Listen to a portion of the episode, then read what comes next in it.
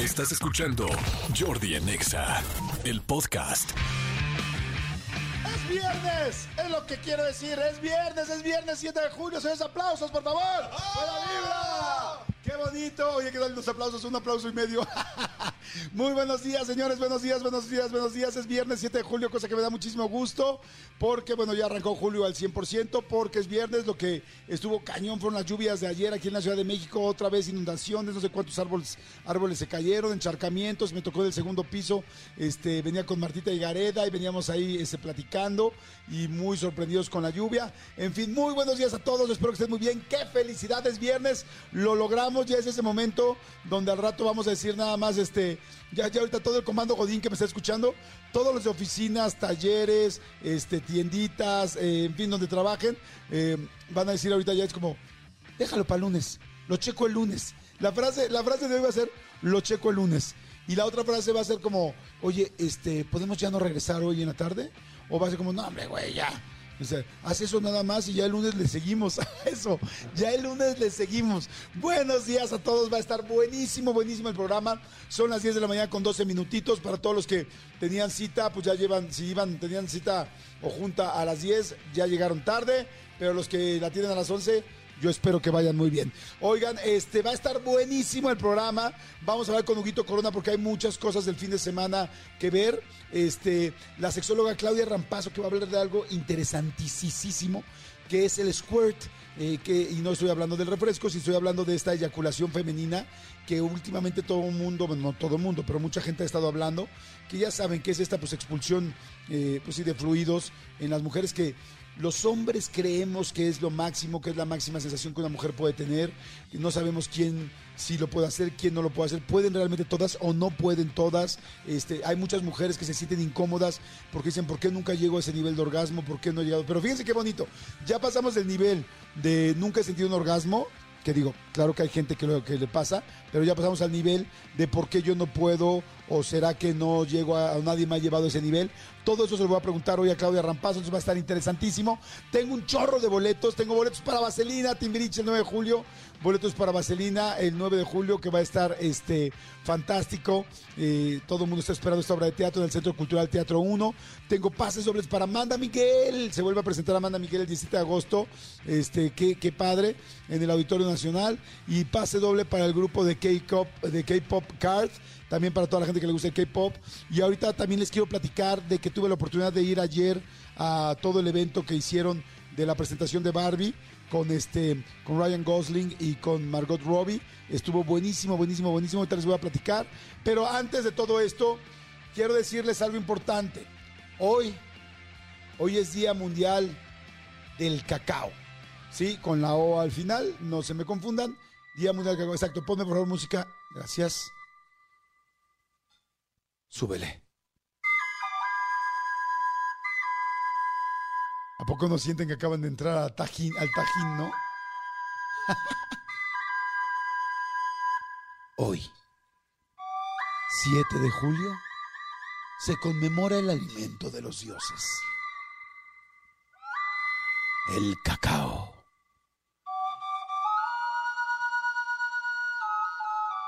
En la mitología mexicana, Quetzalcoatl robó el árbol del cacao del paraíso de los dioses lo plantó en Tula.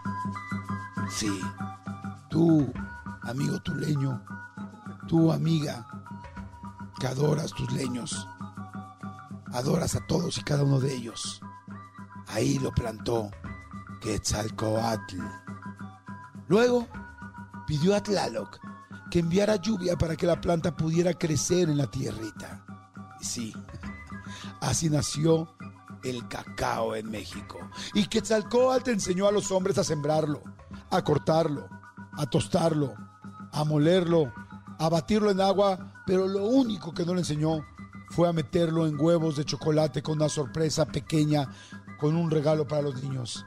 Quetzalcóatl no tiene nada que ver con los huevitos Kinder Sorpresa. Solamente fue la base del cacao. Muchos años más tarde, los europeos en el viejo continente le agregarían leche y azúcar. Y entonces sí, harían un chorro de chocolates como Milka, como el chocolate Toblerone, como todos esos chocolates europeos, porque ya el Milky Way, el Three Musketeers y todos esos chocolates que se vendían en la Fayuca, en el piso de todos los centros comerciales en México hace 30, 40 años, que hoy los compras hasta en el Oxxo, esos fueron bien, pero bien gringos. Pero el verdadero cacao es mexicano. El verdadero cacao es digno de una ceremonia. Y esto se los digo muy en serio. Hoy en día la gente que quiere hacer una ceremonia, pero le da miedo la ayahuasca y le da miedo el sapo y le da miedo hacer todas estas cosas que son expansores de la conciencia, pero que a ellos les dan, pues como que se les frunce el asterisco. Entonces dicen, hagamos una ceremonia de cacao que es algo más light. Y así es como llega el cacao. Gracias.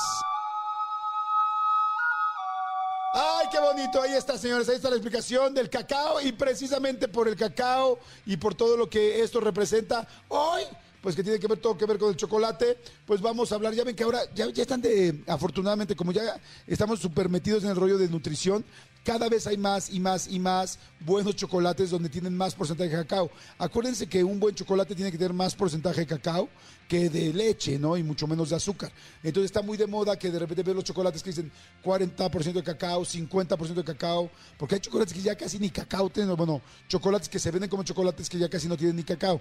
Pero ahora, por ejemplo, hay esta marca Lint, Lint que es L-Y-N-D-T, Lint que tienen muchos, muchas variaciones. Inclusive, les juro así que ya como los bloqueadores solares, hay del, creo que del 40 hasta el 90% de cacao. Y evidentemente van siendo más caros y más caros y más caros. Y los nutriólogos te recomiendan que comas más el cacao y que además el cacao. Yo ya fui a una ceremonia de cacao este, y sí está muy, muy especial, te hace sentir muy especial, lo sientes dentro del corazón, pues al final son como las plantas y en este caso los granos medicinales y las plantas medicinales que te ayudan, eh, es, es, es, una muy buena opción, ¿eh? Es una muy buena opción. Jordi Enexa. Y este, ¿qué les decía? Ay, Manolito Fernández, buenos días, amigo, ¿cómo estás? Bien, amigo, contento de verte, saludarte en este viernes, eh, deseado como pocas veces este Hoy viernes. Sí, no, bueno, el viernes que viene lo vamos a desear más porque esta semana estuvo dura, pero la que nos viene, Madre Santa. Sí, sí, pero por lo menos se cruza este fin de semana que sí vamos a poder relajarnos un poquito. Sí, porque el fin de semana pasado estuvo bastante, bastante gente. Bastante pesado. Exacto, bastante, bastante pesado. Este, entre eventos sociales y cosas que hacer, mm. estuvo bastante complicado. Pero bueno, amigo, este, eh, bastantes cosas. El día de ayer eh, eh, en la Casa de los Famosos fue jueves de salvación. Recuerda que el líder de la casa, que en este caso era Jorge, eh, puede salvar a uno de los nominados y salvó otra vez a la Barbie Juárez. Estuvo por pura estrategia para que se vayan los fuertes. Por pura estrategia, por pura estrategia y así lo dijeron, hicieron como una como una encuesta antes de salvar entre los habitantes. ¿A quién crees que va a salvar Jorge? Todos dijeron, va a salvar a la Barbie. Va a salvar a la Barbie por estrategia porque claro, no, o sea, el, subtexto como yo lo entiendo y que como y como creo que lo entienden ellos es, es a ver, con todo respeto para la Barbie, la Barbie en cuanto esté nominada yo creo que se va a ir. Entonces, pues prefiere, Jorge dijo que, lo hacía porque para, para, dejar el tiro que Sergio Mayer tanto quería, que era el tiro contra Paul, que así lo deja. Eh, yo honestamente de esos tres creo que el que está en riesgo es Emilio. Porque la verdad es que Sergio ya agarra una fuerza durísima con el infierno. Y Paul, después de ayer, ayer amigo, justo antes de, de la salvación, fíjate que se agarraron sabroso. Bueno, no se agarraron sabroso pasaron una parte de en la casa donde se agarraron sabroso, por fin Paul reaccionó, o sea, le, picaron tanto, este, le rascaron tanto los, los kiwis al tigre, que pues finalmente mi querido Paul reaccionó, eh, dijo un comentario, Sergio, así como eh, palabras más, palabras menos. Eh, tu fuerza, Paul, la fuerza de Paul son sus 15, 12, 15 años que lleva al aire sus programas. Ajá como menospreciando que lo único que tiene Paul es que está... Es cuadro. Es, cuadro. Y entonces... Sí, pero ahí realmente pues el cuadro te lo ganas porque eres bueno. Exactamente, no porque la gente te quiere. Claro. Hace rato platicábamos de algunos conductores que han estado en muchos programas que sin embargo no tienen reacción con la gente, no tienen eh, aceptación de la gente y los van, los van retirando de los, de los, de los proyectos. Entonces, como que Paul, el comentario volteó y le dijo, o sea, me lo hice a mí y se metió Bárbara y Bárbara empezó a tirarle también a Sergio. O sea, Bárbara ya le brincó a Sergio cuando Sergio prometió no pegarle a Bárbara. Ya Bárbara, desde mi punto de vista. La tenemos perdida, ¿no? Ya la perdimos. Ya se fue a la luna de ida y de regreso. Exa, al servicio de la comunidad. Solicitamos usted eh, su ayuda para localizar a Bárbara porque la perdimos hace mucho tiempo.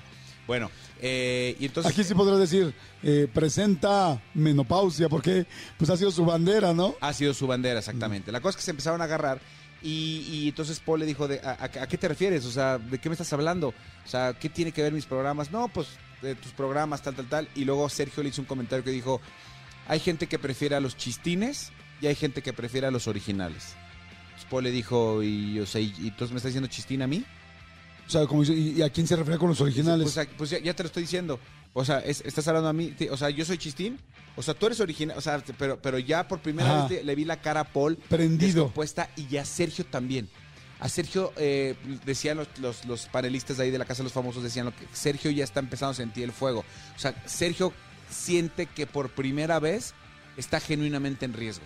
Ok. O sea, yo creo que Sergio, después de la eliminación pasada, en cuanto se salvó Paul, que fue contra Raquel, yo creo que Sergio dijo, aquí ya la hice. Creo yo, eh, estoy Ajá, pensando claro. yo, esa es mi opinión.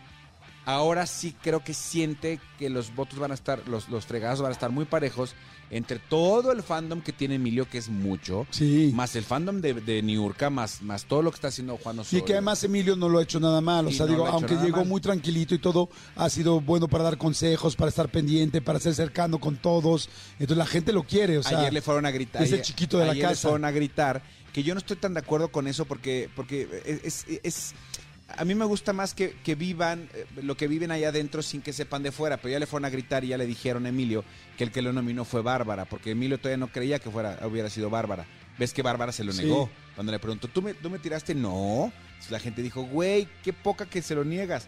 Bueno, ya le fueron a gritar, entonces ya se enteró. Entonces ahora, y ayer Bárbara ya se hizo la, la, la víctima ayer diciendo que ya ahora queda como una mala, pero es un juego, bla, bla, bla, X. Lo que pasa es que eh, yo creo que Bárbara sí ya la está, eh, está empezando a agarrar el juego de la, de la víctima, como tú decías, y está sabiendo que esto le funciona. Pero ayer, la manera en que ya se agarraron Paul y Sergio, wow. Sí, hashtag, estamos clavados con la Casa de los Famosos. Sí lo estamos, sí lo estamos. Qué bueno. Entonces este domingo eh, sale uno, o Emilio Osorio, o Paul Stanley, o Sergio Mayer. Ok, pues vamos a ver qué pasa. Oigan, síganos en Threads. Ayer ya arrancamos con Threads, que arrancó esta red social nueva, pues que es el nuevo Twitter prácticamente de, de, de Zuckerberg, del grupo Meta. Este, síganos, ya estamos Manolo, ya estoy eh, yo, ya estamos subiendo muchas cosas, comentando Exacto. muchas cosas. Eh, Tú, Manolito, ¿cómo estás? Arroba soy Manolo Fer, igualito que en Instagram, que es arroba soy Manolo Fer, así estoy en Threads. Yo igualito que en Instagram también, obviamente, que es Jordi Rosado Oficial en Threads, que estos hilos, este nuevo, este nuevo, y bajen ya, en serio les recomiendo, bajen ya ahorita todos los que quieran tener muchos followers, este es el momento, esta es la semana. Después, eh, bueno, estos son los días, 10 días, 11 días es cuando los algoritmos te están ayudando mucho, porque como es nueva, te están ayudando a que subas muy rápido de followers. Se los digo como consejo, así yo lo he hecho en varias redes y me ha ido bien.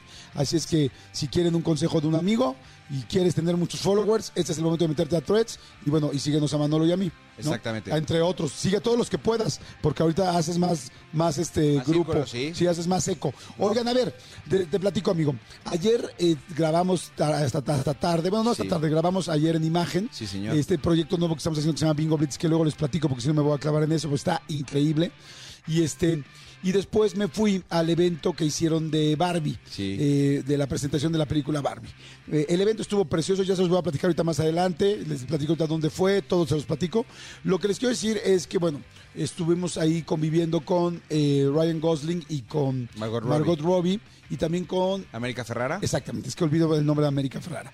América Ferrara es esta chica que hizo Betty la Fea, que es fantástica, lindísima y es súper talentosa. Bueno, el asunto es que eh, Ryan, el evento fue una locura, había muchísima gente. Felicito en serio a la gente de Warner y a la gente que produjo el evento, a la productora del evento. Eran eh, caminos y pasillos de Barbie, todo en rosa, todo hecho como juguetes. Pusieron una, eh, este, ¿cómo se llama? Una resbaladilla, unas paletas especiales de Barbie, unas palomitas especiales rosas de Barbie. Estaban los polinesios. Bueno, la cosa es que llegamos Marta y Gareda y yo, porque fuimos Marta y yo, que ya somos, somos- ya somos la pareja de los eventos. Exacto. Como su esposo vive fuera de México, bueno, fuimos ella y yo y la verdad la pasamos muy padre, pero estuvo muy chistoso porque nos encontramos en medio de puros TikTokers, amigo. O sea, invitaron, eh, no invitaron prácticamente gente de los medios tradicionales, sino solo influencers y creadores. Y este, y entonces, pues a muchos ya los voy conociendo, pero fue muy chistoso estar en por los TikTokers. Y yo iba con mi hija, y mi hija me dice, papá, no manches, ¿qué? Me dice, me siento adentro de mi TikTok. Todos los que están aquí son, son los que sigo en TikTok, qué padre, ¿no? En medio de mi timeline. En medio de- otra cosa, todo el mundo iba de rosa. Ok. Hombres y mujeres, todo el mundo de rosa, la verdad muy padre. Me dio mucho gusto ver a, la, a, a todo mundo, a todas las niñas, eh, bueno, mujeres y también hombres, pero especialmente a las mujeres, inspiradas en una muñeca que seguramente les inspiró la vida y que todas en algún momento se quisieron sentir eh, eh, una Barbie, ¿no? Entonces había, ya sabes, las niñas de pelo negro, las de rizado, las de pelo lacio, las de pelo pelirrojo, o sea, cada quien fue como su versión de Barbie. Como el tipo de Barbie, que, sí. que ellas se sentían. Y son cosas que parece una lectura eh, superficial, pero se me hizo muy lindo porque las veía muy contentas. Y chicas medianas y grandes, ¿eh? vi señoras de 50 años vestidas en su, en su rollo Barbie, muy padre. Eh, Es que eh, independientemente de todo lo que es el, fenómeno del juguete, lo que tú dices, Barbie es una imagen y una muñeca que, que- en muchos aspectos de la vida ha marcado tendencia. Ahorita simplemente en el cine está marcado tendencia por el tipo este de, de ondas que va a ser y fuera del aire me platicabas de este de este de esta nueva técnica de filmación que al rato la platicaremos con Hugo Corona. También está innovando en eso Barbie. Barbie, por ejemplo, fue de, de- de la, la primera muñeca en, en- en tener este como como una muñeca de diseñador. Entonces era la Barbie vestida por este Giorgio diseñador. Armani. Entonces y costaba N la muñeca, pero era como de colección. O sea, sí en muchas cosas sí. Y no hay nadie, creo yo, que no sepa lo que es Barbie a nivel mundial. Bueno, pues yo les puedo decir algo, estoy de acuerdo con lo que estás diciendo. Lo que les puedo decir es que el evento estuvo irreal, de los mejores eventos que he visto organizados y hechos, muy grande, padrísimo. Saludos a toda la gente que fue, hubo mucha gente muy linda que estuvo por ahí. Y, este, y lo que les puedo decir es que vi 26 minutos de la película. Y, y les quiero mencionar, nos dijeron, bueno, evidentemente no se puede spoilear nada. Digo, no se puede spoilear nada porque vimos los primeros 26 minutos de la película, Claro. donde apenas vamos a ver lo que pasa. Y lo que pasa, este, ya lo vimos en los trailers. ¿no? Ya, mucha gente ya vimos los trailers, que es que Barbie lo mandan al mundo real, o bueno, se va al mundo real y Ken se va con ella. ¿no? Esa es como la premisa principal, ¿no? ¿Quién? Ken, el otro, el Ken, el Ah. Bueno, lo que les puedo decir es, de los 26 minutos que vi, me pareció muy divertido, Ok. muy, muy chistoso. Me pareció que lleva varias lecturas más allá de... Porque podemos pensar en Barbie e inmediatamente pensamos dos cosas. Uno, que es superficial y dos, que es solo para mujeres. Ok. Y no es así. Está muy interesante.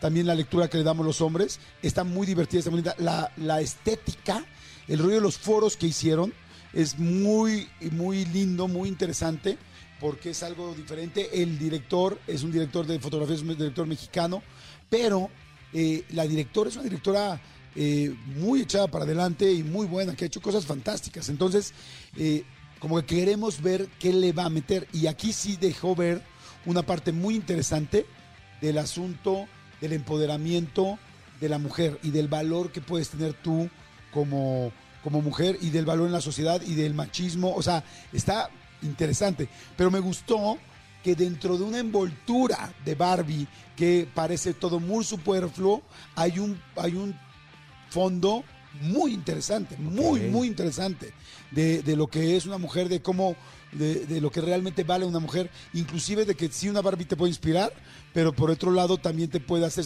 entrar en un estereotipo del cual no tienes necesariamente que ser. O sea, que hay algo más en el fondo que solamente la belleza de la muñeca, sino quién eres. O sea, hay- nada más se las voy poniendo. Y algo que me fascinó, yo sé que ya me tengo que ir rápido a corte, pero que se los quiero comentar de los primeros 26 minutos que vi de la película Barbie, que me fascinó. Y es algo que creo que por primera vez, bueno, no sé si por primera vez, pero creo yo que de las primeras veces que una película le hace justicia, me va a entender muy bien Cristian Álvarez y Tuco que me están viendo ahorita y tú Manolito, este, que la primera vez que una película le hace justicia especialmente al género femenino en algo que tiene que ver con un eh, con un culto. Y es los hombres estamos acostumbrados a ver Star Wars eh, bueno todos hombres y mujeres no pero bueno quiero decir que fue muy masculina Star Wars en un principio sobre todo cuando nosotros vemos Star Wars y es claro esto es esto claro esto es tal claro esto viene de la saga claro es Han Solo que estaba congelado claro está tal. O sea los hombres tenemos muchos o muchas películas que tienen que ver con esos descubrimientos que inmediatamente te conectan con tu vida, te conectan con las cosas, te conectan con la eh, nostalgia de algo. Y hay mucho culto para hombres. Pero en el momento que empiezo a ver ahora Barbie, de repente se veía, pasa un cochecito y entonces dicen, mediante las mujeres, ¡ah! El cochecito tal, porque el cochecito lo reprodujeron idéntico. Y de repente en una escena entra un perrito, que yo pues yo nunca tuve una Barbie, entonces no recuerdo.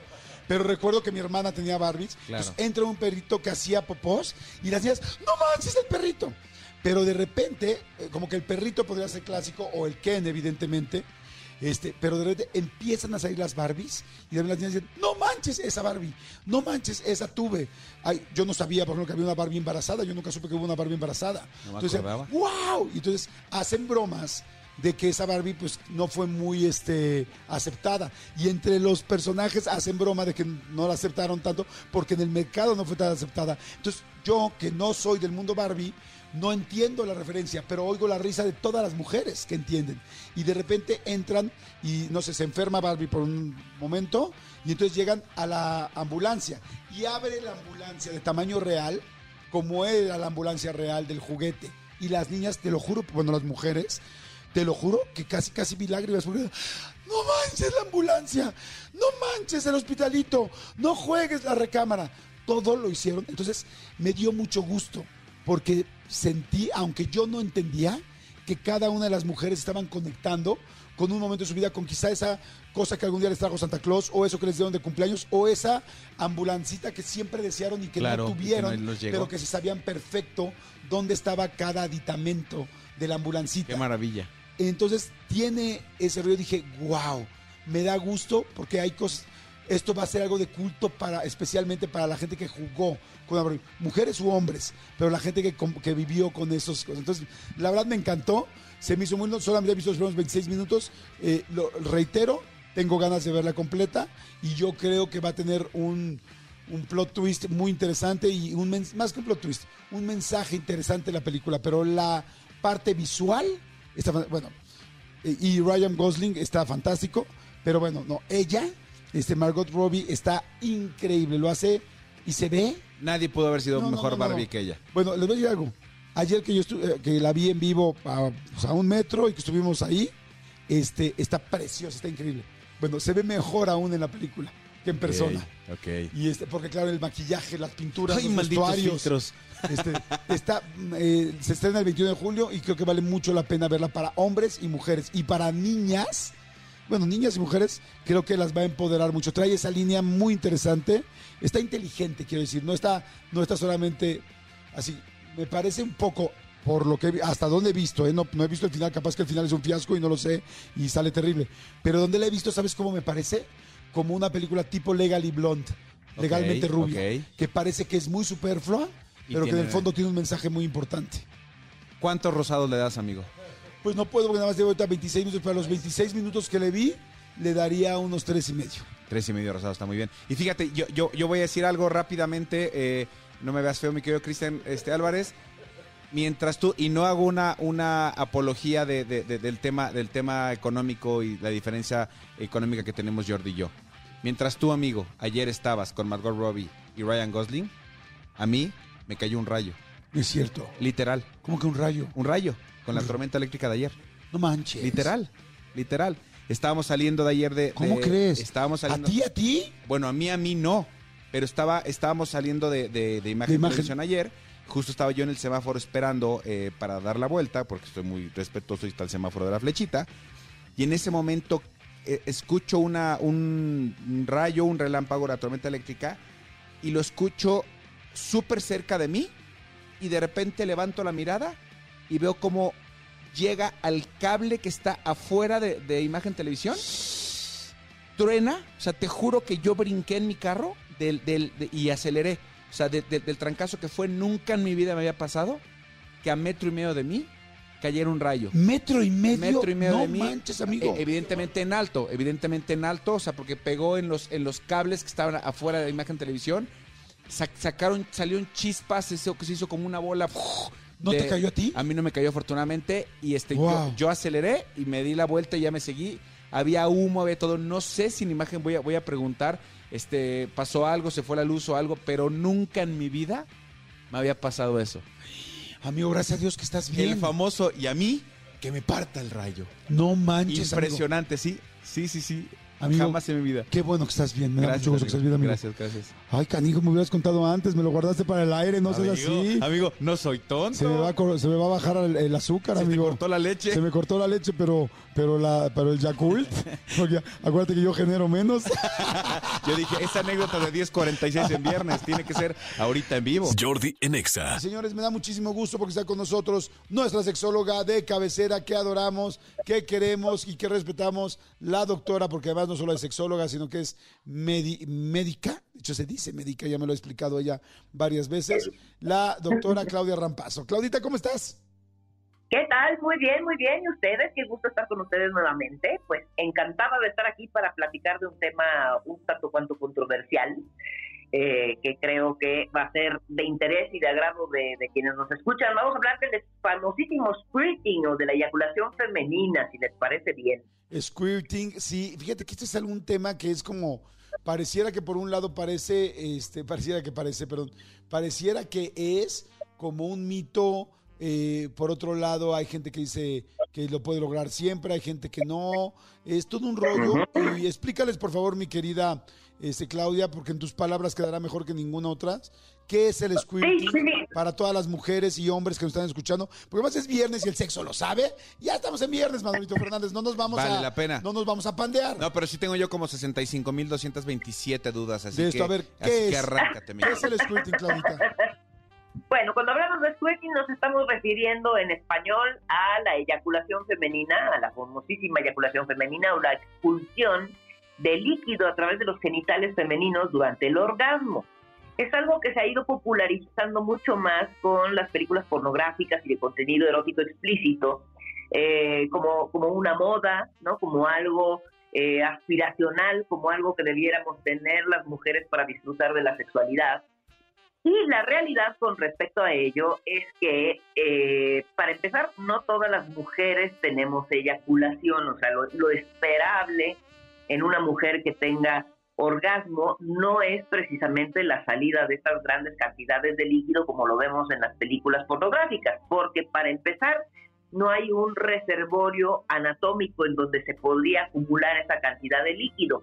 ¿no? O sea, en, en el, en el aparato génito urinario femenino, eh, bueno, pues tenemos la vejiga, ¿no? Tenemos, eh, tenemos el útero, tenemos los ovarios, eh, pero se ha estudiado que algunas mujeres, por alguna razón azarosa del desarrollo embrionario, es decir, cuando las mujeres nos vamos formando en el útero de nuestras madres, dentro de la repartición de órganos, lo que ocurre es que en algunos casos a las mujeres nos toca una próstata o un pedacito de próstata, que si ustedes recordarán, la próstata pues es una es una es una glándula que eh, eh, tienen los varones, ¿no? Tan es así que todos sabemos acerca del cáncer de próstata, la prostatitis, del crecimiento de la próstata, bueno, pues eso ocurre en los varones. Pero hay casos en donde se ha estudiado que las mujeres, algunas mujeres, tienen una próstata o un pedacito de próstata.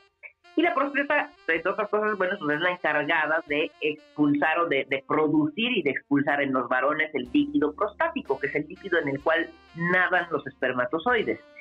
En el caso de las mujeres, bueno, no necesitamos nada para que nadan para, Para que, que naden los nada. espermatozoides porque no producimos, ¿no? Claro, pues nada. evidentemente. Entonces, Nada, nada. pero en nada aquellas mujeres, en aquellas mujeres en las cuales existe una próstata, se ha visto que efectivamente durante el orgasmo puede haber expulsión de pequeñas cantidades de líquido de manera abrupta como eyaculación, pero de ninguna manera como lo vemos en las películas pornográficas. O sea, la cantidad de líquido básicamente es algo voluntario que hacen las actrices porno, pueden tener orgasmo, algunas dicen que no es voluntario, que así lo sienten, pero en términos generales lo que contiene ese líquido es predominantemente orina. Ya se ha analizado, ya se ha visto qué sustancia contiene, y en aquellas mujeres en las que hay eh, próstata, pero bueno, pues si no, no se han hecho un ultrasonido, no saben si tienen una próstata, analizando ese líquido se va a dar uno cuenta que hay próstata porque hay sustancias producidas por la próstata que se pueden encontrar en esa eyaculación femenina. Ay, no, no, no, Como por manches, ejemplo- acabas- Perdón, discúlpame que te interrumpa, perdón, no, no te interrumpía de la... Termina, termina, perdón. No, no, no. No, no, no, no, adelante, adelante. No. ¿Te acabo de desilusionar, Jordi? No, no, no, no, estoy impactado. Sí, yo no tenía ni Me idea. parece interesantísimo lo que acabas de dar. Acabas de hacer una, acabas de dar una clase completa del asunto de squirting o de este asunto de eyaculación femenina interesantísima. O sea, es, a ver, entonces, nada más es que yo tenía duda como alumno porque estoy aprendiendo. Eh, o sea, solamente las mujeres que tienen esa próstata pueden tener squirt o pueden tener eyaculación femenina. Así es, desde el punto de vista fisiológico, así es. Ok, Pero en las películas pornográficas o si una mujer voluntariamente quiere de alguna manera eh, simular estas salidas, bueno, no simularlo porque en realidad ocurre, pero la mayoría de ellas durante el orgasmo dejan escapar orina o pujan de tal manera que si tenían la vejiga llena sale expulsado este líquido que, insisto, se ha analizado es predominantemente orina, o sea, tiene los elementos de la, de la orina, tiene urea, tiene creatinina, tiene las car- características urinarias, pero si tienen próstata, puede que se encuentre una sustancia llamada fosfatasa ácida. En las mujeres en las cuales aparece la fosfatasa ácida, significa que si tienen próstata, las que no tienen fosfatasa ácida, es que es pura orina. Lo que quiero destacar aquí es que hay, hay, hay mujeres que suponen que son inadecuadas, que tienen anorgasmia, que hacen las cosas mal, que son anormales, si no tienen esta expulsión de líquido durante el orgasmo. Y la realidad es que la gran mayoría de las mujeres no expulsamos o no expulsan este líquido durante el orgasmo, a pesar de tener orgasmo. Entonces no es una disfunción, no es algo que tengamos que eh, necesariamente aspirar a tener. O hay mujeres que tienen sus orgasmos muy placenteros, pero sin expulsión de nada, y eso es absolutamente normal. La expulsión del semen y de este líquido es esperable en los varones, en el orgasmo masculino, más no en el femenino. Entonces, bueno, si aquellas mujeres que tienen orgasmo pero notan que no sale nada de sus genitales durante él, pues tampoco se tienen que considerar disfuncionales o anormales. Nada tiene que ver. O sea, podemos tener un orgasmo seco, por así decirlo, con la pura lubricación vaginal y notar que nada sale de nuestros genitales. wow. Habrá mujeres, habrá mujeres que digan, bueno, en, en- a cierta edad empecé a tener esto de la expulsión de cierto líquido, Ah, ¿y eso ¿no? A través es? de los genitales. Y bueno, en esos casos habrá que descartar que haya incontinencia urinaria. Ok. Ojo con eso, conforme avanza la edad hay pérdida de, de, de- de firmeza del piso pélvico. O sea, es- no es que seas más prendida, mi amor, no es que mejoraste, es que ya estás más grande.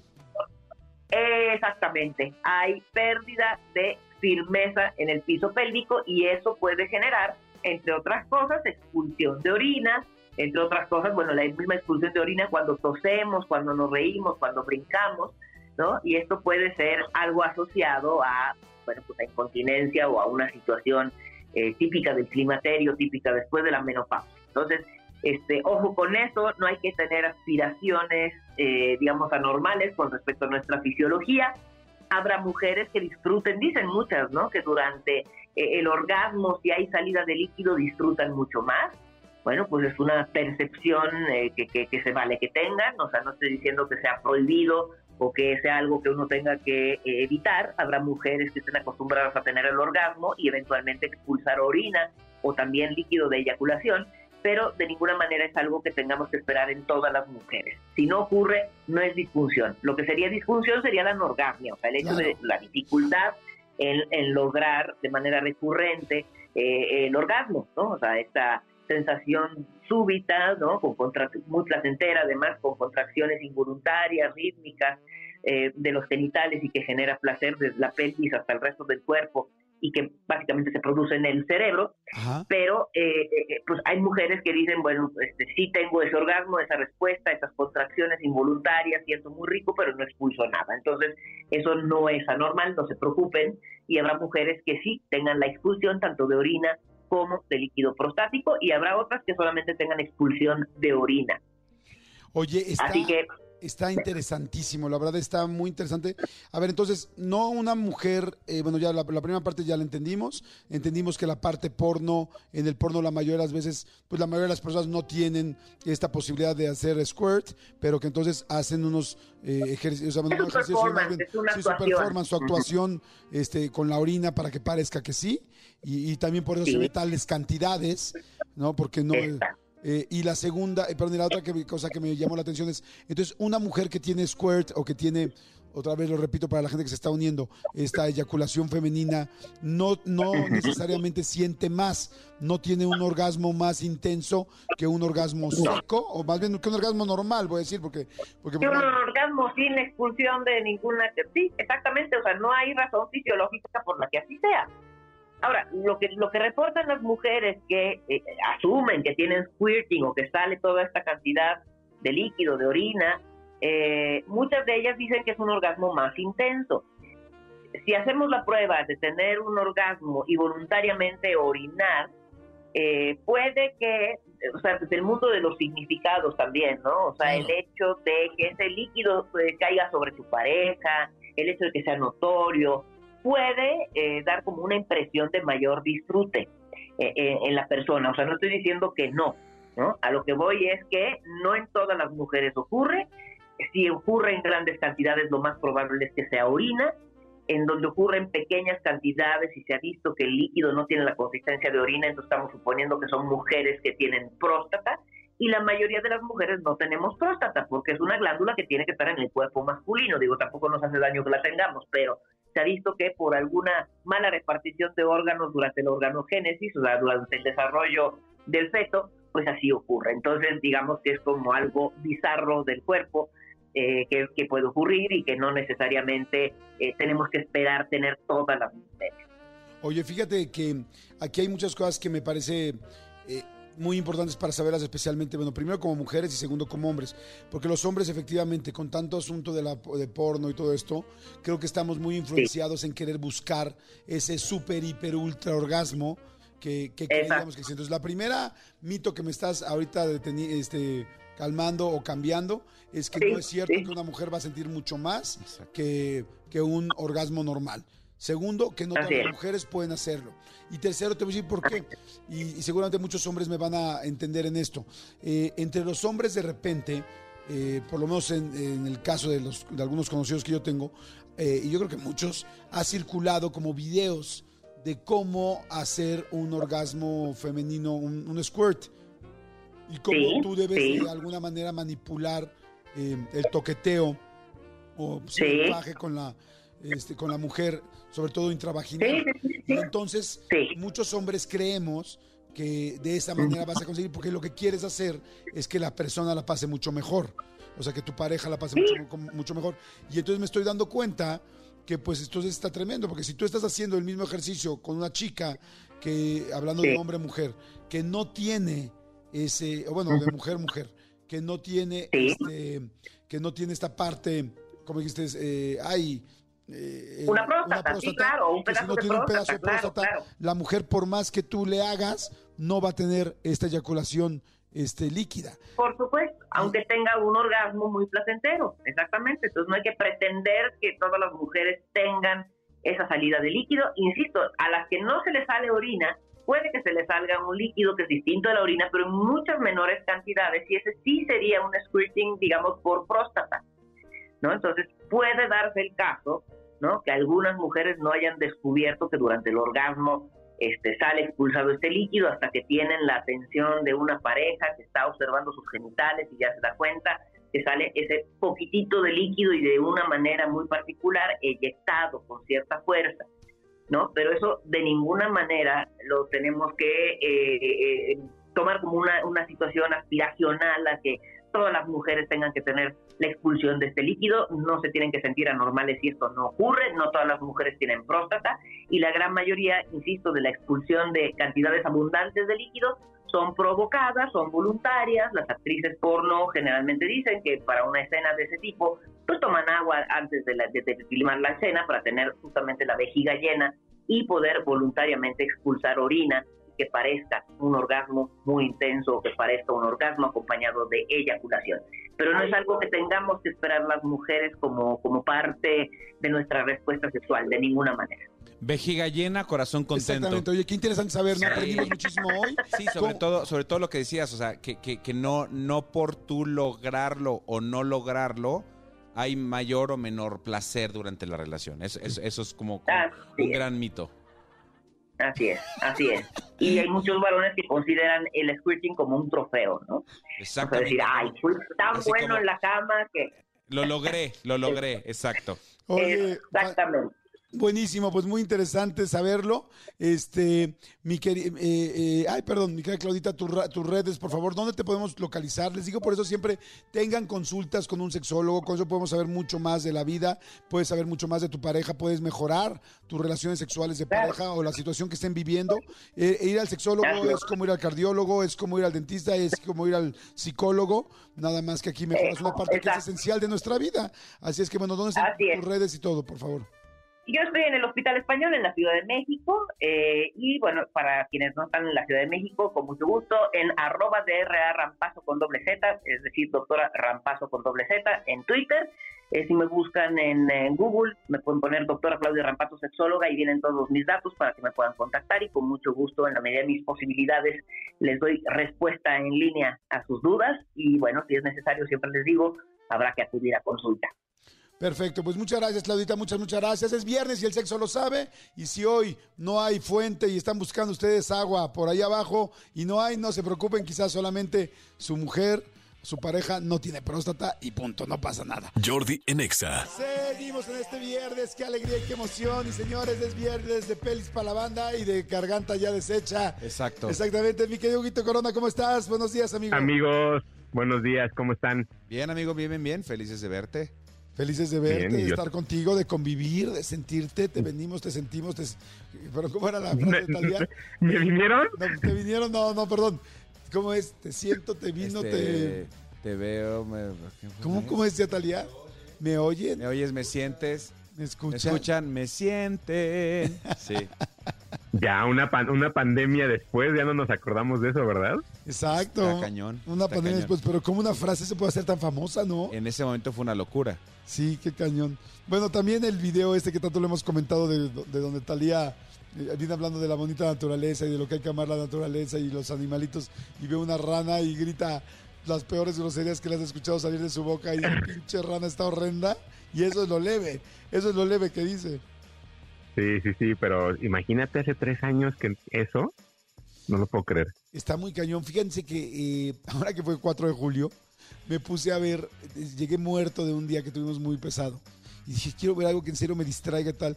Y me puse a ver el Día de la Independencia. Buenísima. O sea, la película. Uf, Porque dije la 1. Y dije, ay, voy a ver el Día de la Independencia.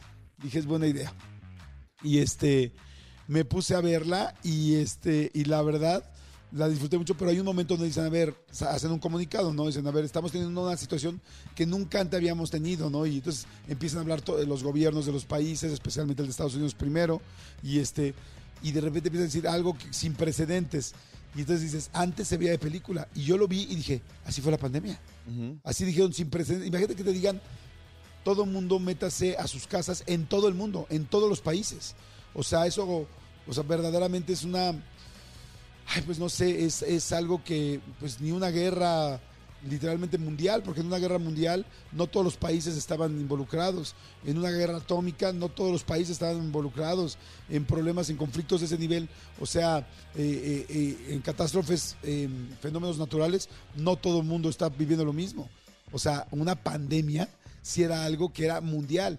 Y tanto en Israel como en Jordania, como en Perú y como en México, nos estamos todos metiendo y guardando en tu casa y no sabías cuánto tiempo, en cuánto tiempo ibas a salir. Era como jugar al diario de Ana Frank todos juntos a la misma, a la misma vez. O sea, estaba cañón. Eh, yo- pero obviamente aquí en México eh, eh, siempre, siempre estuvimos a la tendencia, porque pues aquí en México no se tenía que usar el cubrebocas, ¿no? Claro, exacto. no, no, ya dijeron, ¿no? Que, que, que- que fue una regla que no pusieron, que, que por estrategia este, política o no sé qué, pero pues eh, está bien, cada quien. Sí, está cañón, pero es, es como es cuando el cine nos alcanza, ¿no? Como Exactamente, cuando el cine nos alcanza. Inclusive aquí la realidad lo rebasó, ¿no? Sí. O sea, fue una locura. De hecho, fíjate Sí. que, que podrían hacer una película seria de pandemia. De hecho, O sea, yo creo que ya se tardaron. Bueno, no, Sí. que- que- pero quién sabe porque eh, creo, creo que eh, es algo que nos tocó eh, fibras a todos y no sé si la gente le gustaría consumir algo que te recuerde De, que no la pasamos bien. De hecho, hay un par de películas que fueron un fracaso justo por eso, una producida por Michael Bay, que se llamaba Songbird y otra con Anne Hathaway, que no les fue nada bien porque la gente justo la sacaron como 2021, yo creo que debe haber sido un par, un par de años donde todavía estábamos y la gente decía, güey, o sea, no, no me interesa ver cómo sufren los demás cuando yo estoy sufriendo.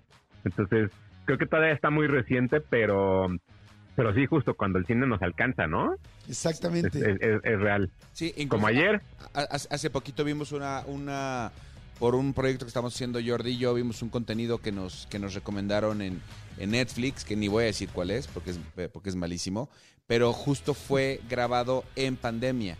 Y entonces ves este, este formato de que todos los invitados están en pantalla vía, vía, vía, eh, vía remota y que están este, eh, solo hay seis personas de audiencia con cubrebocas. Y yo lo vi y dije, eso se, eso se siente viejo, viejo, viejo. Y son tres años. Sí, está cañón. Imagínate, sí. Está cañón, sí. Oye, pero, pero hablando de cómo nos alcanzó el cine ayer, como, hablando de esto, ya vimos a Barbie, o sea, la vimos de frente, ya la vimos, ahí. A la mismísima Barbie la vimos de frente. Ayer eh, fuimos a la premier o la pues sí, más bien al evento de presentación eh, de la película Barbie, porque eh, pues solamente nos, nos pasaron 26 minutos, todavía se estrena el 21 de julio, y este, pero bueno, eh, tuvimos la oportunidad de estar con Margot Robbie, mi querido Hugo Corona la, pudo entrevistar junto con Ryan Gosling y esta América Felicidad, espérame. Ferrera. América Ferrera. Ferrera. Este, y la verdad, estuvo bien padre el evento. La verdad, mis respetos a la gente de Warner. Hicieron algo gigantesco, impresionante. Fue eh, ahí en el Toreo, en este centro comercial del Toreo en la Ciudad de México. Y sí, pues vinieron este, pues, los tres hollywoodenses que les acabo de mencionar. Y la verdad, el evento fue increíble. Tú tuviste la oportunidad de verlos más temprano, ¿no, amigo? Sí, yo justo los entrevisté eh, como a eso de la una, dos de la tarde. Me tocó estar con ellos. Ya pronto subiremos la entrevista acá en, el Instagram y, un pedacito en, radio, porque hay un embargo. Pero creo que es bastante interesante los 26 minutos que vimos, que fueron los primeros 26 minutos de la película. O sea, no fue como escenas, ¿no? Fue como todo el inicio. Y hay algo muy curioso que yo no sabía, que es que en México se inventó el color rosa, que es el rosa característico de Barbie. Es un, el, rosa mexicano es un color único que existe aquí y que durante la filmación la gente de Roscoe, que son las personas que normalmente brindan pintura a las filmaciones, de pronto pues ya no había pintura rosa en el mundo. Hubo un momento, hubo dos semanas en las cuales ya no había pintura rosa en el mundo porque la producción completa había adquirido de avanzada toda la producción de ese color. Entonces, sí se ve impresionante el arte, ¿no? Impresionante el arte, está increíble, la verdad. Y algo que está muy lindo y muy interesante, que además hay muchas cosas que platicar de la película, bueno, por lo menos por los dos 26 minutos, a mí me dieron muchas cosas para poder platicar, pero algo que también es muy lindo es que el fotógrafo de la película es Rodrigo Prieto un mexicano. y Sí, y además él, eh, pues evidentemente hizo mucho hincapié en el rosa mexicano. Y hicieron inclusive un formato, bueno, no un formato, sino un proceso especial de, de, de, colorimetría o de fotografía para que se vieran los colores más reventados y distintos y se vieran como como de juguete, como que estás adentro de los juguetes, no adentro, pero como, como se veían los empaques y los juguetes. Y entonces el rosa mexicano era muy importante para Rodrigo, Prieto, para Rodrigo Prieto y encontrar diferentes tonalidades de rosas y que se vieran reventadas, distintas y muy bien. Entonces me da mucho gusto porque además de que el rosa mexicano de Barbie es muy mexicano, obviamente, también eh, la directora decidió ir por un fotógrafo mexicano al cual respetaba mucho y, y inventaron este proceso que se le pusieron inclusive Barbie Film, Barbie Barbitron. Barbitron, algo así, para que no existe. O sea, lo inventaron especialmente, bueno, lo inventó Rodrigo Prieto, me imagino que un equipo junto con la directora, para la película. Entonces, les digo que esta película, yo ayer que salí de ver los 26 minutos, que mucha gente puede decir como que, ay, no manches, la película de Barbie. Yo digo, tiene muchas lecturas, o sea, hay, hay muchas formas de leer esta película, creo yo, o no sé tú qué opinas con lo que hemos visto, mi querido Huguito. Sí, que justo una de las cosas que yo le preguntaba a Ryan Gosling, que ya después podrán, podrán tener como la respuesta tal cual fue, una de las cosas que yo le preguntaba era que al final del día, tanto él como muchos de nosotros crecimos en un mundo en el cual siempre nos dijeron, las muñecas son de niña, los soldados son de niños, pero que ya no existe el género para los juguetes y que cómo va a ser que esta película eh, cambie o integre también en la conversación de que Barbie no es una película ni para niñas ni para niños, o sea, que es una película general. Y la respuesta que me dio fue bastante interesante porque lo que él decía era que nuestro trabajo como padres ahora en esta nueva deconstrucción de, de, del sexo masculino, ¿no? Y de estar en, en, comunicación con nuestro lado femenino, nos permite también entender y aprender, cosa que a las mujeres de pronto también les costó mucho trabajo eh, romper. Entonces, que nosotros como hombres tenemos que aprenderles a ellas y ellas también darnos hasta cierto punto un poco de espacio para, para que nos den chance de, de, de ponernos al corriente. No que ellas nos, nos, nos expliquen, sino que nosotros nos pongamos al nivel. ¿no? Entonces, como esta, toda esta conversación me parece que va a ser bastante interesante. Y, y, y, una cosa muy curiosa es, se estrena el 21 de julio, el mismo fin de semana que Oppenheimer, la película de Christopher Nolan, y son las dos películas que pararon por completo Hollywood. La, la, la, las últimas tres semanas han sido muy malas en taquilla para el cine, porque Ah, todo el mundo está esperando. eso. Todo el mundo está esperando que la próxima semana estén en Misión Imposible y dentro de un mes estas dos películas. Entonces, como que en general ha sido un, un, proceso muy extraño para Hollywood, pero creo que va a ser bastante interesante. Yo sí creo que vale la pena que, que se vea en cines, pero estoy temeroso. La verdad es que tengo tengo tengo miedo de ver, te- tengo miedo de que la, la taquilla no vaya a responder como tiene que con Barbie, esperemos que no. Pero ayer en el evento lo que vimos fue mucha gente, mucha gente esperando la película, mucha gente emocionados por ver tanto a Ryan como a Margot, pero sobre todo creo que mucha gente emocionada porque Barbie sí es un icono mundial. Sí, está, está impresionante. El evento de ayer fue una locura, pero una locura, locura. Eh, yo llegué, eh, fue ayer a las 7 de la noche, bueno, más bien la cita era a las 6 de la tarde, que era la alfombra rosa, mi querido Manolito. Ajá. Eh, era como les dije, y en el toreo, bueno, fue en el toreo, y, y fue una locura. O sea, había adentro de la plaza, nada más alrededor, esperando el evento principal, como unas, no sé, 2.500, 3.000 personas. O sea, adentro. Afuera de la plaza había gente.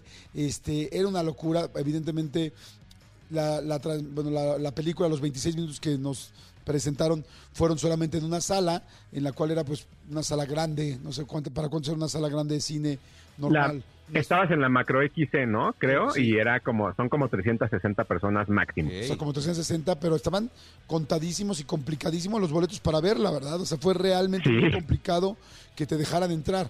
Este, fuimos Marta y Gareda y yo, eh, que Marta está aquí en México. O sea, ayer hicimos un proyecto juntos eh, y de ahí nos fuimos a, la premier y llegamos y era impresionante toda la gente vestida de rosa. Eso fue algo muy, muy lindo. Toda la gente vestida de rosa y además todas las, este, oh, muchísimos hombres, muchísimos hombres, lo que dice Hugo es muy real, muchos hombres vestidos de rosa, bueno, yo iba también con mi, con mi outfit medio rosa, pero era bonito ver todo rosa, toda la gente rosa, las mujeres, algo que se me hizo muy bien lindo, es que sentí como que todas las niñas se sienten una Barbie, cada una un estilo de Barbie, así como hay miles de tipos de Barbie, Sí. la Barbie de pelo negro, la Barbie morena, la Barbie super güera, la icónica eh, original, en fin, porque así le llaman en la película, este, Sí. hay eh, todas las, las mayoría de las mujeres, nueve de cada diez, no más, yo creo que todas, iban vestidas de Barbie. Entonces fue padre, yo las veía y decía, es lindo que todas, cómo las inspiró la muñeca y cómo se arreglaron hoy y cómo vienen unas alaciadas, otras con el pelo chino, otras tal con sus tacones. O sea, fue muy lindo, era como un derrame de feminidad interesante y como de que cada una quería buscar esa Barbie que llevaba dentro o que se inspiró en algún momento en la, en la muñeca. Fue Pero, lindo. pero fíjate, fíjate cómo tus papás fueron visionarios, amigo. Claro. Tú eres. ¿Eres Jordi? Sí. Rosado. Exacto. Eres Fíjate, rosado, amigo. Exactamente. O sea, tus papás. El, el, el rosado del hornito. Oye, pero. No, del hornito no. del hornito Rosado no. de otros lados, pero del hornito del no. hollín, del hollín.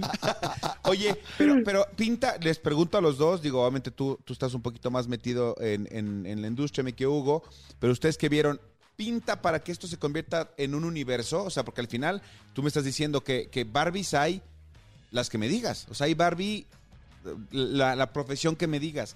¿Pinta como para que esto pueda ser algo, algo, algo posterior? ¿O habrá que ver la película, a ver en qué acaba la película para de ahí concluirlo? Ah, ¿Tú qué opinas? Adelante. Yo no creo. Ok. Ah, A mí, Ajá. a mí hay una cosa que me pone muy nervioso, que es que no han mostrado la película completa. Ay, O sea, honestamente, honestamente a mí me preocupa Porque cuando no muestran películas completas, cuando vas a hacer un junket, normalmente es que las películas no son tan buenas. Ok. Esa es una. Ey, es bueno Pero dos. punto. Pero dos, una cosa bastante interesante es, yo creo que Ryan, Ryan Gosling, ni Margot Robbie, ni Greta Gerwig, ni muchas personas del elenco se meten a un proyecto que no sea bueno. No, no hay un proyecto malo que tengan ninguno. Entonces, Es cierto. Estoy ¿eh? como dudo, estoy, estoy dudoso, pero justo lo que mencionas, el universo de las Barbies es parte de la historia Ajá. de la película. Sabemos todas las Barbies de todos los tamaños, de todos los colores, de todos los vestidos, de todas las profesiones, e incluso hay una Barbie que es la primer Barbie eh, sin género que está en la película. Igual no lo mencionan, pero es importante también de pronto. Entonces, yo creo que de aquí va, va, Mattel va a empezar a ver si hace lo mismo que Hasbro. Hasbro ya tiene Transformers, ya tiene como G.I. Joe, ya tiene más, más opciones y Mattel probablemente va a empezar por ahí. ok. Pues sí, está, está interesante. Oye, este, yo platicé algunas cosas hace rato ya de, de la, de la premier, pero ahorita seguimos platicando. Bueno, nos vamos a las películas. Yo al principio del programa platicé unas cosas de la premier, pero yo creo que ahorita ya nos vamos a las películas Exacto. para poder seguir. Pero ¿te parece bien? Vamos a qué bueno seguimos, ¿no? Seguimos aquí en Jordi Nexa, no le cambien, no se me muevan, no se vayan, es viernes, qué alegría, regresamos. Jordi en Exa. Seguimos, seguimos aquí y está Hugo Corona y seguimos platicando. Ahora sí, ya nos clavamos, llevamos mucho, mucha parte del día hablando de lo de Barbie, pero ha estado interesante, la verdad. Así es que, a ver, Huguito Corona, ahora sí, vámonos a los estrenos de esta semana porque estábamos hablando de Misión Imposible, estamos hablando de Barbie y estamos hablando de la de Christopher, Christopher Nolan, pero no hemos hablado de lo que realmente va a pasar esta semana, ¿estamos de acuerdo? Así es, fíjate que tenemos tres estrenos esta semana, dos de ellos en casa y uno en cine. Vamos a empezar por el menos bueno, que es el de cine, porque esta semana se estrenó eh, una película, es la quinta película de una saga de terror que se llama Insidious, La Noche del Demonio.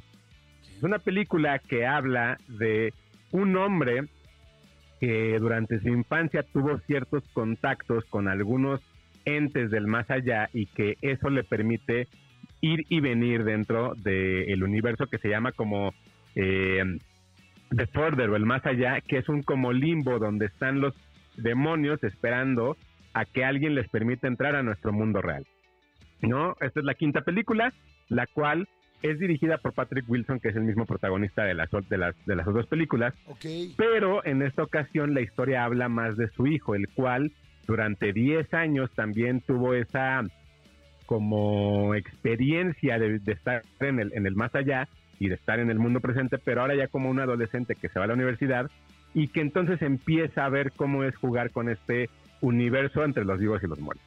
A ver, número uno, creo que Insidious es una de las películas o una de las sagas más interesantes del cine de terror de los últimos años por una sencilla razón. El diseño sonoro Ajá. siempre ha sido muy bueno, siempre ha sido muy fuerte, muy estridente, siempre te saca susto eh, el ruido de alguna forma.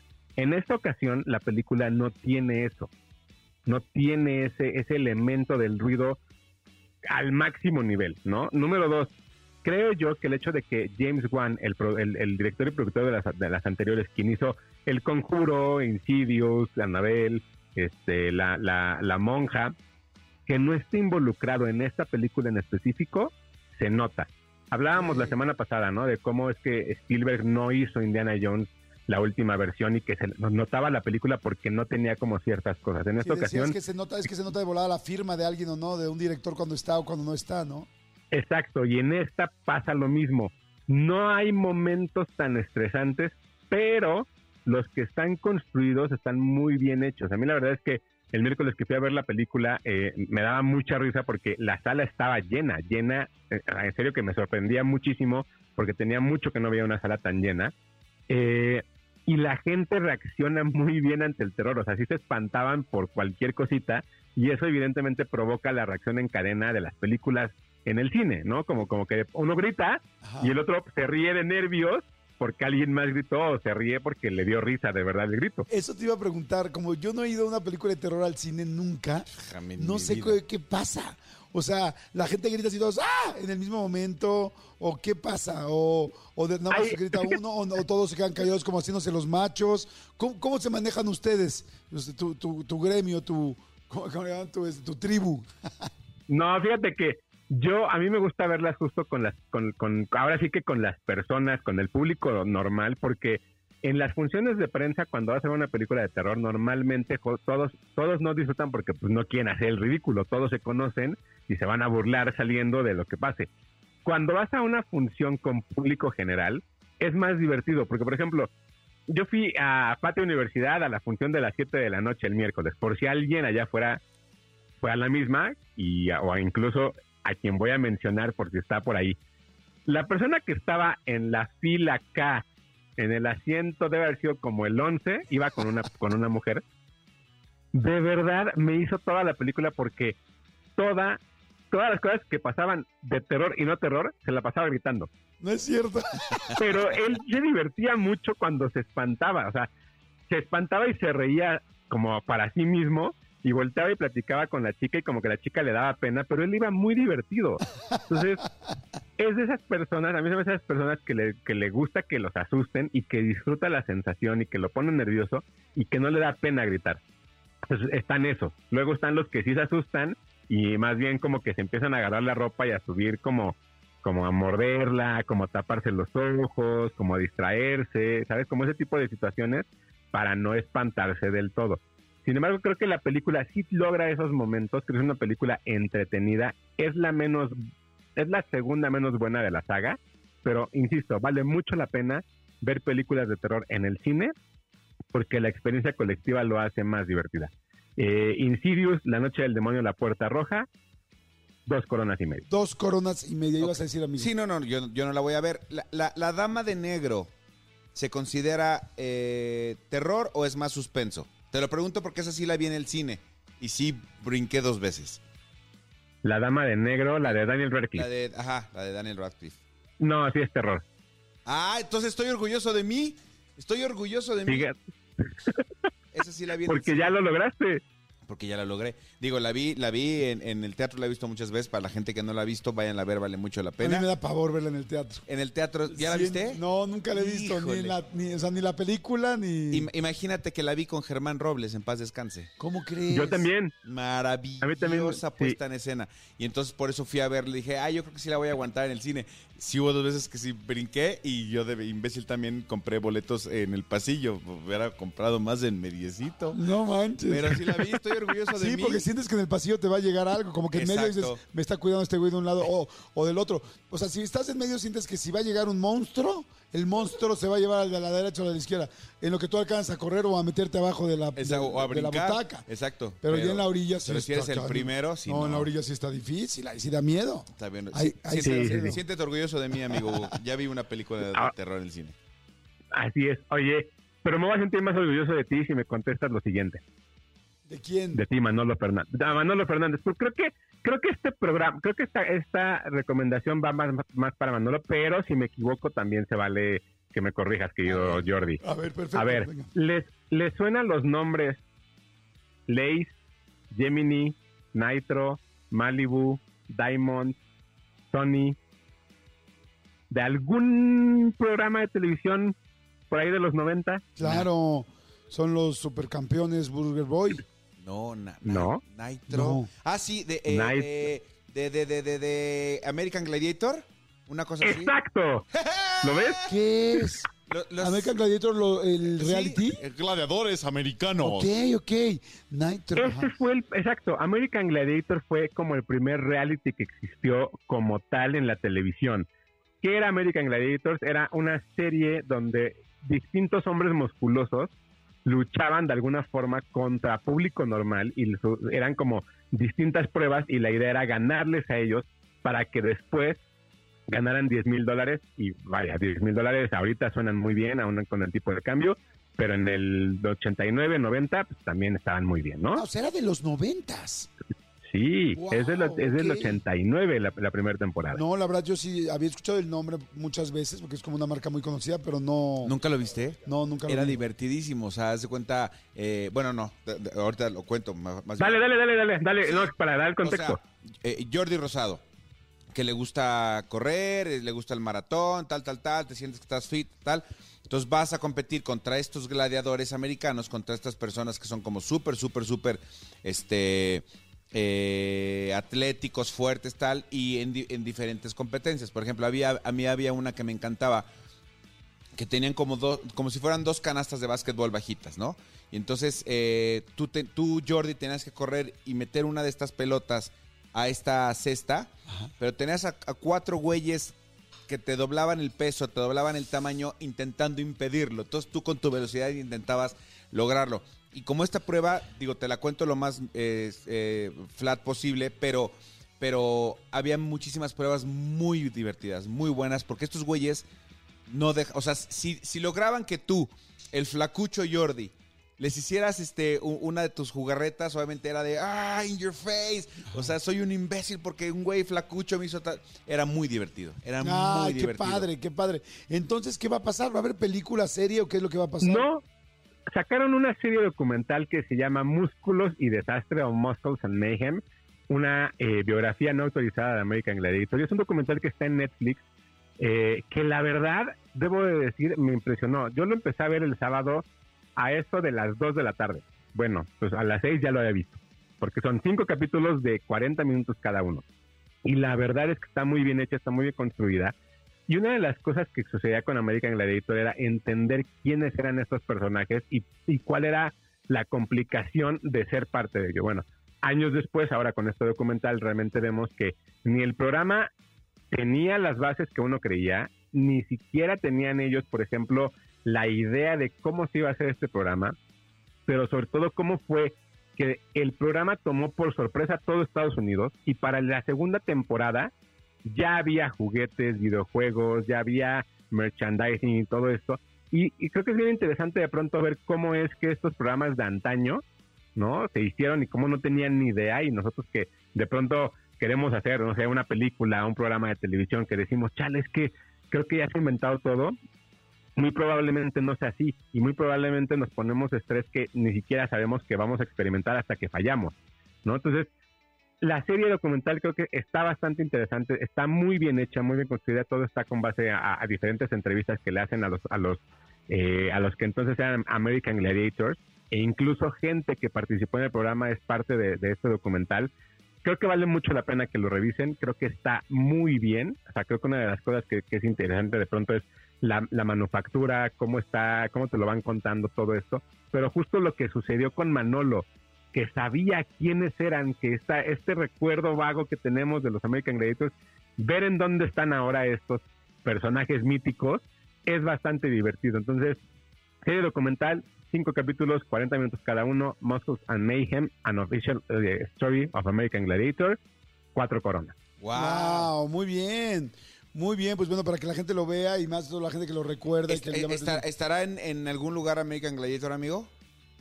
Yo creo que en YouTube, o sea, yo creo que después de que lo vean, seguramente les va a dar ganas que lo que eh, revisarlo. Seguramente en YouTube hay varios capítulos y una vez que empiezan a verlo, creo que lo pasaban en el canal 4, si no mal recuerdo, en aquí en, en, en México.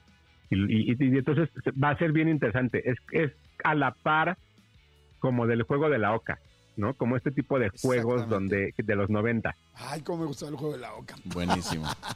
Oye, amigo, nada más aprovechando para decirte el este el documental de Steel, ya lo vi el fin de semana, por fin pude hacer mi tarea. Qué cosa. Qué bruto. El de Michael J. de Fox, ¿no? Michael J. Fox, eh, que está en Apple TV. Te felicito, gran recomendación. Creo que nunca hubiera llegado a él si no hubiera sido por tu recomendación. Me fascinó. Me encantó. Para que escuches la sección todos los viernes, amigo. No, amigo, si la escucho. La escucho, la escucho. A veces no le pongo Oye, atención, y- pero de que la escucho, la escucho. De que estás, estás. De que soy, estoy. O sea, de que se escucha, se escucha. Oye, amigo, no, felicidades. ¿Cuánt- ¿Cuántas coronas le diste a ese documental? Ya no me acuerdo. Eh, cuatro y media. Sí, no, está buenísimo. Y también estoy de acuerdo con el media, como que siento que le falta un poco al final, pero me gustó, Sí. me gustó muchísimo.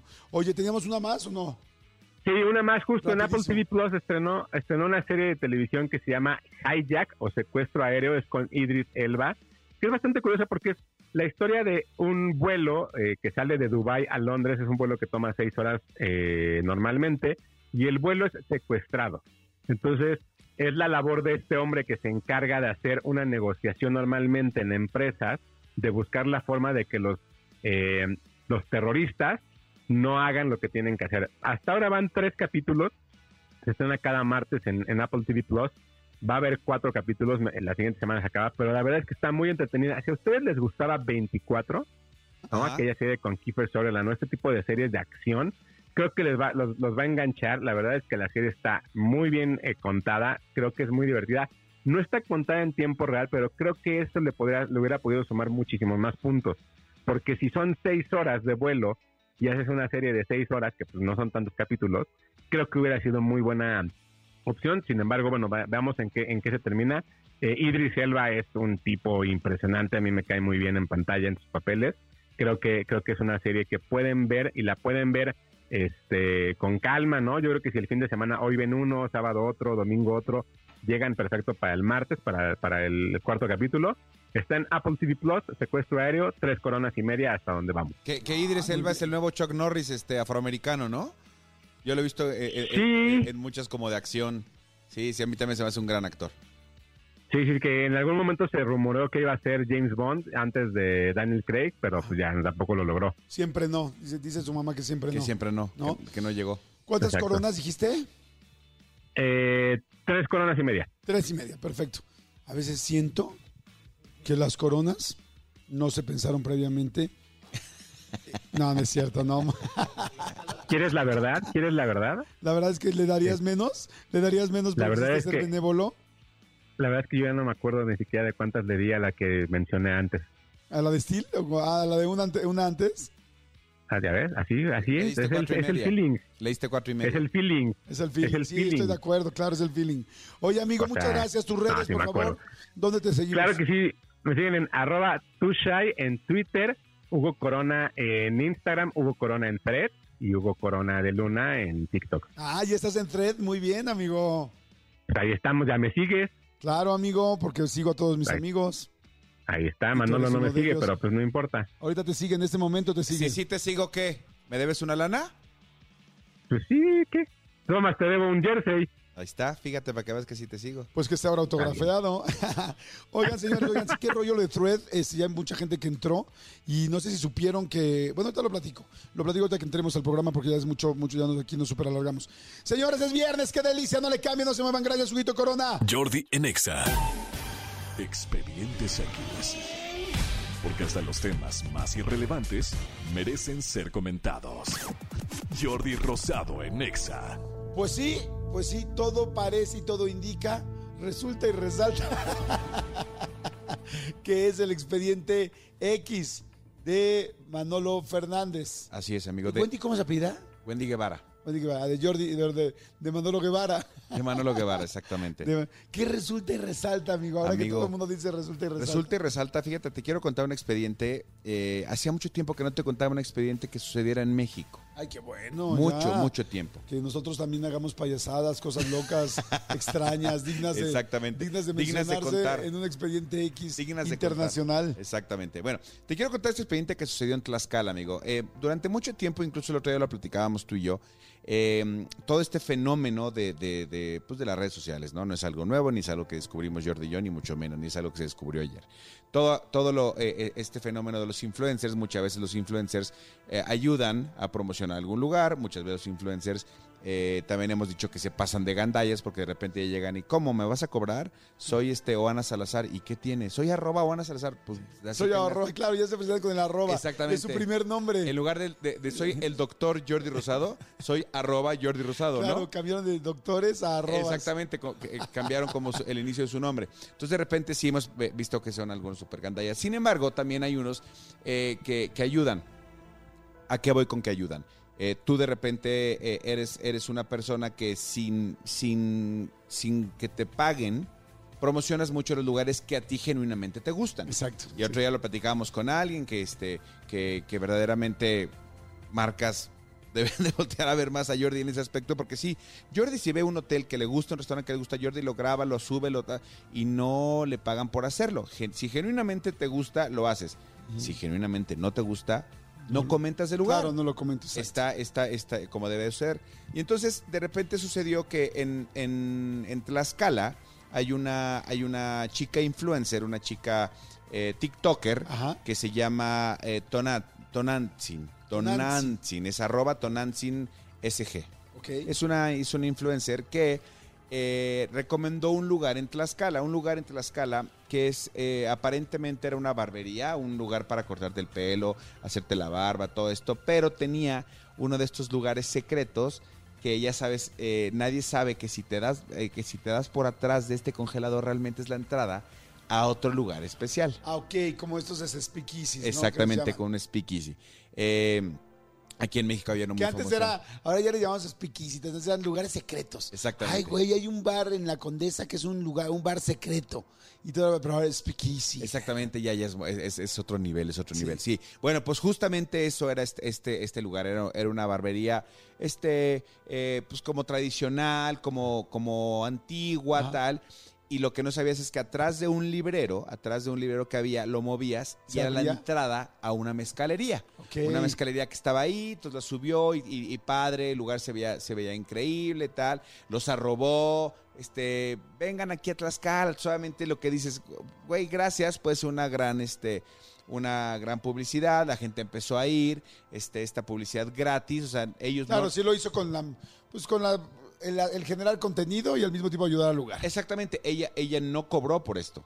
Este, o sea, ella no cobró, genuinamente llegó, le dijeron que había este lugar, fue, hizo una historia, bueno, perdóname, se nota mi edad. Hizo un TikTok, este, se hizo un TikTok diciendo no sé qué, ya sabes, con la vocecita de TikTok de, ¿ya conocen este lugar? Este lugar es no sé qué. O dijo Jordi, ja, ja, ja, ¿no? Sí, que es como, que es como Sari. Este, eh, entonces entra a este lugar, o lo muestra, tal, y sí tenía, ya sabes, las mesitas, tal, tal, no sé qué, la mezcalería, padre, en buen ambiente, fregón. Todo iba bien. Empezó a tener más gente, gente que no lo conocía empezó a conocerlo, tal, tal, tal, hasta que de repente, un día, ¿qué crees que pasó? ¿Qué pasó? Llegó. Les Llegó- clausuraron No, de tanta gente que llegó. el lugar. No, ¿Qué pasó? resulta que gracias a esta TikToker, el lugar se dio a conocer, llegaron las autoridades y se dieron cuenta que el lugar no tenía permiso per- para operar como un bar, como una mezcalería. Si van a pedir publicidad, asegúrense primero de tener la licencia, de tener el permiso, no o sea, manches. eh, eh, Pero claro, no pidieron la publicidad. no lo pidieron, pero en ese momento que lo suben, le dice a ella, oye, bájalo. Bájalo porque no sé hasta dónde va a llegar esto. O a lo mejor no, no confiaban en los poderes de Tonantzin, ¿no? Dijeron, güey, no lo va a ver nadie y pues bolas. O dijeron, ah, Tlaxcala no existe. Dijeron, no, Tlaxcala sí existe y Tonantzin es muy influencer. Exactamente. Llegó, llegaron las autoridades, pidieron los permisos y dieron cuenta que no tenían permisos para operar como mezcalería, como bar, que no es lo mismo una operar una barbería que una Claro. mezcalería. Entonces, que no tenía permiso y les clausuraron la mezcalería. No. Pero no solo eso. Les clausuran la mezcalería y cuando salen se dan cuenta que tampoco tenían permisos para operar como barbería. No. Y les clausuraron la barbería también. ¿Cómo crees? La famosa llovida sobre mojado. Exactamente. No. Entonces, claro, o sea, Tik- TikTok ahora además de bailecitos y recomendaciones, este también es este Eh, eh, eh, cosa de denuncia, ¿no? Exacto, ya, hay- bueno, en realidad sí hay muchas cosas de denuncia en TikTok, pero además ayuda entonces ahora a que puedan levantar actas, a que puedan este, checar permisos, este, salubridad esté ahí al tiro. No, no, no, bueno, está increíble. Exacto, entonces a la próxima que, que- que de repente vean que algún influencer está haciendo algún contenido en su lugar o que alguna persona llega, está subiendo un video y que los arroba, si no tienen manera de operar, si no tienen permiso para operar, inmediatamente hablen con esta persona y díganle, dile, oye, no lo subas o, o baja tu contenido. Claro, lo cual les voy a decir una cosa, ¿estás de acuerdo? Este, está bien difícil porque luego pueden subir algo que ni cuenta te diste. Sí, exacto. Ah, bueno, si te arroban, sí. Si te roban, sí, tienes razón, pero si no te robaron, pues no, no lo seguiste, no hay manera. Aquí en la calle de Campeche 37 hay un tal, tal, tal, y madre santa, ¿no? Y nadie te robó, ni te enteraste que, te, pues, que en un segundo grabaron allá Exactamente. adentro de tu lugar. O, algún lugar este como super cañón, como tipo las tortas de, de, de chilaquil aquí de la Condesa, tal. Capaz que a raíz de que se hacen tan famosos, digo, me queda claro que este no es el, este no es el caso eh, de las tortas de chilaquil, pero capaz que se dan cuenta que tal, tal, tal, ay, ese lugar que va, y entonces les, les va a caer gente que no necesariamente querían que les cayera, ¿no? Entonces, para que tengan mucho cuidado, a raíz de TikTok, ahora les clausuraron este bar y esta barbería. La barbería. Exactamente. Buenísimo, me encantó, amigo. Está buenísimo el expediente. Oigan, nos tenemos que despedir. Ya, señores, es viernes. Qué alegría, qué emoción. Que tengan un excelente, excelente viernes. Este, que la pasen fantástico. Ya tuvimos las recomendaciones de Hugo, de Hugo para este fin de semana. Ya platicamos de lo de Barbie para cuando. ¿Cuándo es el estreno? Siempre se me olvida el 20. 20, ¿no? El 20. 21, 21. el 21 de julio para que la vayan a ver quien le guste este tipo de películas y quien le lata esta idea. Este, y bueno, y no se pierdan. Fíjate, ya a- antes decíamos quién iba a hacer la entrevista del domingo. Como que aquí revelábamos cuál iba a ser la entrevista del domingo, pues hoy Sí. le revelamos que la entrevista en mi canal de YouTube del domingo está bien interesante, está bien divertida y también bien emotiva y es con Roxana Castellanos. Roxana Castellanos, la, la, la Rox, la Dayanira Rubí, todo este tipo de cosas la tenemos este domingo en el canal de, de YouTube. Es una persona que queremos, adoramos en, este, en esta producción. Trabajó aquí en esta estación, eh, en Despierta, cuando se fue Dalila Polanco, que estuvo ayer con nosotros. Entró Roxana Castellanos trabajando este pues, poquito más de un año aquí en estos micrófonos y es la invitada de este domingo en YouTube, en el canal de Jordi Rosado. Exacto, va a estar, va a estar súper. Así es que bueno, no se la pierdan, ya lo saben, el domingo a las 6 de la tarde, este, para que la puedan ver, la pueden ver toda la semana, pero el domingo a las 6 de la tarde es el estreno y es padre verla en el estreno, porque además hay un chat, hay un chat en vivo y normalmente está chateando a veces ella, o sea, el invitado, muchas veces estoy chateando yo también, y ahí estamos platicando y estamos comentando, entonces ya saben. Y este, y no se pierdan la de Hash, que la de Hash fue la de la semana, la de la semana pasada, que sigue y le ha ido súper bien, ya tiene más de un millón de, de vistas, este, pero bueno, véanla, les va a gustar muchísimo. Así es que bueno, nos escuchamos el viernes. Gracias, mi querido Tony Montoya, mi querido Cristian Álvarez por la producción del programa. Gracias, mi querida Ana, por toda tu ayuda. Gracias, mi querido Rafa, este, por, eh, por estar en las redes. Gracias, mi querida Jos, por los teléfonos. Y por supuesto, mi querido Dedos de Seda. Elías, saludos y bonita vibra. Manolito Fernández, muchas gracias. Al contrario, gracias a ustedes. Nos escuchamos el lunes. ¿Qué vas a hacer este fin de semana? Dormir, Ay, sí. por el amor de Dios. Sí, yo En necesito. calidad de creo- Dios. Yo necesito, creo que algo muy parecido. Sí. Y bueno, no sé si lo logré. yo me voy a ir a un pueblo mágico. Qué rico. Al mágico mundo de Oz. Exacto, sí. No, mi presupuesto no llega tanto. Yo quizá me voy aquí a Morelos nada más. Amigo, en Morelos hay muchos pueblos mágicos, ¿no? De hecho, me voy a un pueblo mágico también aquí en Morelos. Ah, eh, bueno, no podemos decirlo porque te van a seguir y no, No, sí. y no queremos eso. Bueno, pues sí, mientras no sea este un, un negocio secreto como el de la mezcalería, sí, me, me voy a Tlayacapan. Perfecto, pues pásale muy bien, amigo. Gracias, pásale amigo. muy bien, señores. Muy bonito, muy bonito fin de semana. Que la pasen increíble, que descansen. Vean la entrevista con Roxana Castellanos el domingo en YouTube y escuchen la programación de EXA todo el fin de semana. Los quiero muchísimo. Gracias por acompañarme una semana más, por acompañarnos, por estar aquí. Soy Jordi Rosado. Bye. Escúchanos en vivo de lunes a viernes a las 10 de la mañana en Exa FM 104.9.